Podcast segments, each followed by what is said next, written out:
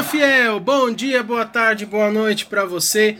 Dia 13 de fevereiro de 2020, eu sou Gustavo Beritelli e esse é o episódio número 9 do nosso podcast Olheiro da Fiel. Hoje com o pós-jogo, tudo sobre a trágica partida entre Corinthians e Guarani do Paraguai jogo de volta da segunda fase da pré-Libertadores. O jogo que aconteceu ontem, dia 12, às 21 horas e 30 minutos em Itaquera na Arena. Tudo sobre essa partida. Tem ainda nossas enquetes com os palpites para as próximas partidas, top fiel com a aposta da fiel para a semana e muito mais. Tudo isso numa dose de muita informação e corintianismo. Pois é, fiel. Pedra no sapato. Essa é a definição que eu dou para o time do Guarani um baita de um pedregulho no sapato do Corinthians. Ontem o Timão jogou com algumas novidades, uma delas esperada, o Pedrinho entrou de titular, outra foi o Sid Clay também titular, enquanto muitos, inclusive eu, esperávamos o Piton. E a última, e no final foi a melhor e mais surpreendente, o Wagner Love também titular no lugar do Everaldo.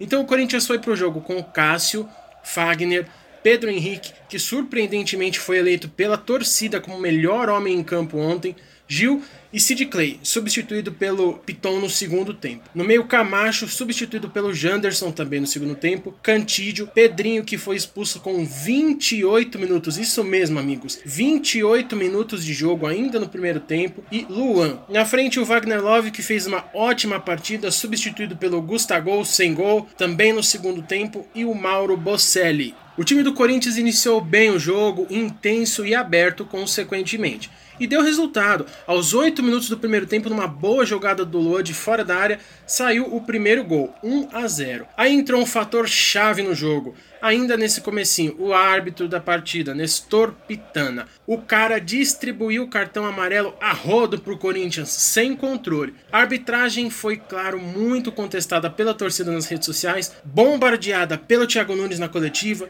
pelo Fagner na entrevista pós-jogo, pelo sempre polêmico presidente André Sanches e por aí vai.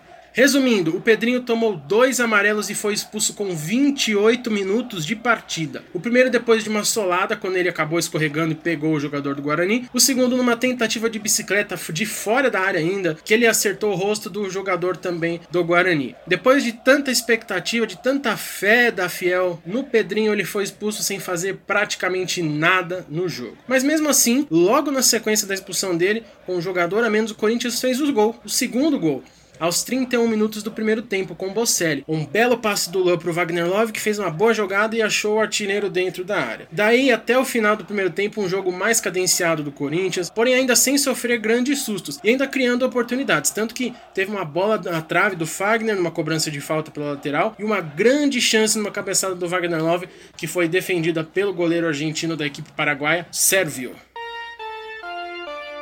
No segundo tempo, com um jogador a mais e sendo eliminado, o Guarani voltou, claro, com mudanças, com o atacante Bobadilha no lugar do volante Florentin, o que mudou totalmente o panorama do jogo. Agora o Corinthians é que ficava atrás no jogo e a pressão mudou de lado. E esse foi com certeza o pior erro, o que infelizmente condenou o Corinthians. Aos 7 minutos, falta à frente da área, falta essa também que foi muito questionada, claramente simulação do jogador do Guarani. E aí, gol do atacante Fernando Fernandes, chutando no gol, é, no no canto do Cássio, que de acordo com alguns falhou. Até o final do jogo, o Corinthians voltou a pressionar, tendo novamente intensidade ofensiva, mas sem muito conseguir criar. E com o jogador a menos e com o time do, Guarani, do Guarani acuado, ficou mais difícil ainda. E assim acabou a partida, Fiel. 2 a 1 pro Timão, vitória, que quebra o tabu. O Corinthians venceu pela primeira vez na sua história o Guarani, porém foi mais uma vez eliminado precocemente da Libertadores, ainda na fase pré-grupos. Embora seja difícil achar coisas boas num jogo desse, o meu destaque positivo foi um time diferente, que jogou bem.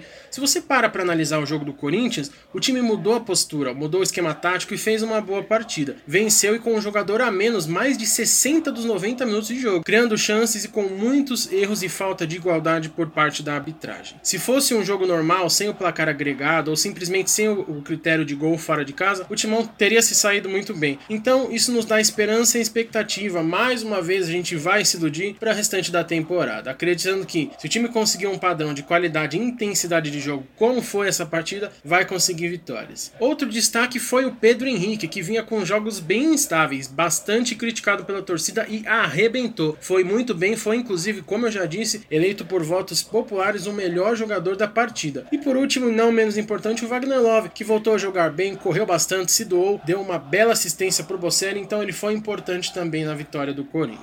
E o destaque negativo, claro que foi a expulsão do Pedrinho, totalmente desnecessária, ele escorregou no lance que insolou e tomou o primeiro amarelo, até aí beleza. Mas no segundo ele foi imprudente, deu uma bicicleta de fora da área. Acho que se nem tivesse o jogador do Guarani na jogada, ele mesmo assim não, não teria chutado a bola, então isso prejudicou bastante o time. E outro que poderia também estar nos destaques positivos, mas eu coloco no negativo de novo, o Luan. Ele fez um belo gol, realmente, teve uma boa movimentação no primeiro tempo, mas no segundo não jogou nada. Rifou a bola direto, deu a posse pro Guarani praticamente em todas as jogadas que passaram pelo pé dele, perdeu várias bolas na intermediária, uma inclusive que se não tivesse uma cobertura excelente do Pedro Henrique, com certeza teria saído outro gol do time paraguaio. Então Luan, mesmo com um belo gol, para mim foi um destaque negativo. Ele falhou, não foi bem, nós precisávamos mais dele. É hora do jogador diferenciado brilhar, né? Mas isso infelizmente não aconteceu. Fazer o gol no início do jogo não representa brilhar necessariamente. Ele podia ter sido muito mais importante pra gente, mesmo que sem o gol, mas fazendo bem ali a articulação no meio campo e assim talvez a gente teria tido mais chance de ganhar o jogo pelo resultado necessário e se classificar para a próxima fase.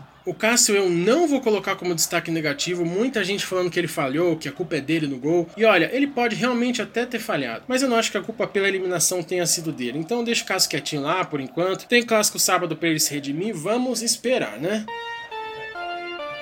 Alguns dos números da partida para vocês. Chutes: Corinthians 23, Guarani 14. A gol: Corinthians 7, Guarani 3. Posse de bola 59% para o Corinthians, 41% para o Guarani. Passes 406 do Corinthians e 291 do Guarani. 10 faltas cometidas pelo Corinthians, 23 pelo Guarani. 6 escanteios para o Corinthians e 5 pelo Guarani. Um público muito bom ontem na Arena. 40 mil pessoas, 40.327 pagantes. Renda de mais de 2 milhões de reais. E a gente pode ver então, Fio, pelos números, a mesma coisa das duas últimas partidas antes desse jogo, das últimas duas derrotas. Para o próprio Guarani e para Inter de Limeira. Corinthians com mais posse, mais finalizações, pouquíssimas dessas finalizações certas no gol. Eu já falei aqui pro Thiago Nunes treinar a finalização com essa cambada aí. Ele tem que ouvir meu podcast para descobrir o que, que tá de errado. E a diferença de tudo isso é que dessa vez o time ganhou, mas acabou sendo eliminado. E agora, sem Libertadores na temporada, restaram Paulistão, o Brasileiro e a Copa do Brasil pro Coringão, né? Vamos ver aí como será nessa temporada. Deus nos abençoe. E é isso daí, fiel. Além desse pós-jogo, nós temos também no ar o podcast número 7 com as notícias da semana do Corinthians. E na sequência, em breve, amanhã, nós vamos ter o podcast número 10 com o pré-jogo do clássico de sábado contra o São Paulo. Não temos tempo para luto dessa Libertadores, não. O time que tem que treinar, ir para cima, que o Paulista tá chegando no meio, a gente precisa de uma boa campanha para ir bem nas finais. Então, bora lá. Tem também enquete rolando no Twitter, palpitômetro com os palpites dos próximos jogos, top fiel, aposta da fiel torcida, tudo lá sendo sempre atualizado. Siga a gente nas redes sociais, em todas as redes, Facebook, Twitter, Instagram, sempre arroba olheiro da fiel.